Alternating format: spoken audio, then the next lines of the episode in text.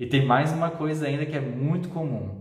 Depois de muito tempo rodando, você vai ver que aqueles pontos que você discutiu lá no começo, eles não se refletem mais na realidade. É você pegar um item novo um dia e olhar e falar, pessoal, quantos pontos mais difícil que o mais fácil de todos esse aqui é? Aí a equipe olha e fala, ah, é três.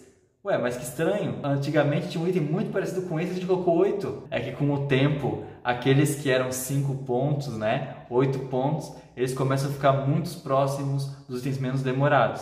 Porque já tem muito código pronto, você consegue reaproveitar, já foi feita muita refatoração, conhecimento da equipe sobre a tecnologia envolvida e os problemas que eles estão resolvendo com esse código já começa a ficar muito alinhado, então eles têm cada vez menos dúvida.